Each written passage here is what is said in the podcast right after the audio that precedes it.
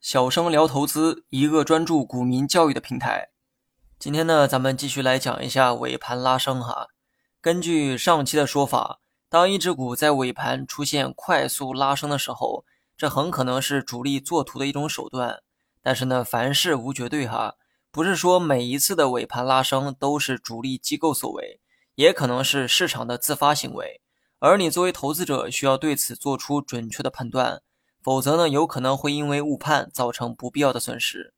之前呢，我一直用尾盘拉升举例说明，其实呢，尾盘暴跌也是同样道理。这里呢，我就不再浪费时间单独说明了。当一只股在尾盘出现直线拉升或直线暴跌的时候，你需要给这种行为啊找依据，也就是因为什么导致股价在尾盘出现突然的暴涨暴跌？如果这是市场的自发行为。那么很可能是因为出了某些利好或者利空的消息。假如说某只股在尾盘突然直线拉升，有可能是因为出现了利好于股价上涨的消息。这个消息啊，可能是有关该公司的，也可能是有关该公司所处行业的。正是因为有利好消息的出现，股价才会突然拉升。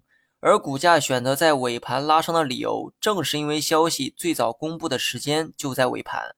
如果是上述原因导致的尾盘拉升，你就可以认定该拉升是市场的自发行为，股价确实有拉升的理由。那么我猜接下来啊，一定会有人问：市场中的消息铺天盖地，我上哪去看针对于该股的消息呢？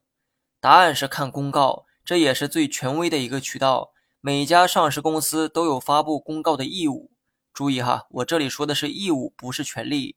一些重大事件，公司必须要按照要求发布公告说明，所以看公司发布的公告是获取消息最权威的渠道。当然了，有些消息啊可能不直接作用于某家公司，而是作用于整个行业，因为整个行业迎来了利好因素，所以你持有的个股也可能会在尾盘出现拉升。那么，比如说央行决定降息，于是呢，地产板块的多数个股都出现了拉升。这就是行业利好导致的结果。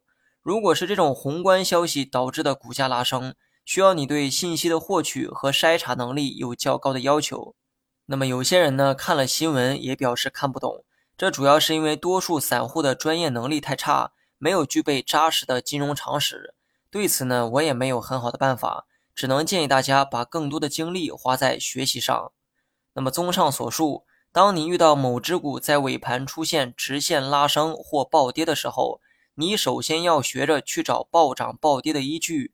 如果是因为消息的刺激导致的股价剧烈波动，那么你没必要过度解读主力的意图。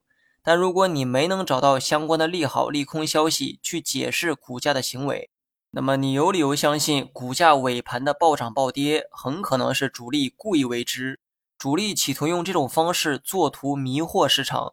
继而让散户啊做出错误的判断。当你断定这种现象是主力所为的时候，最好的做法就是坚持之前的走势判断，不要因为股价在尾盘的异动而改变自己最初的判断。无论你最初的那个判断是对还是错，都不要因为股价在尾盘的异动而改变判断，因为那是主力最期盼的结果。你学会了吗？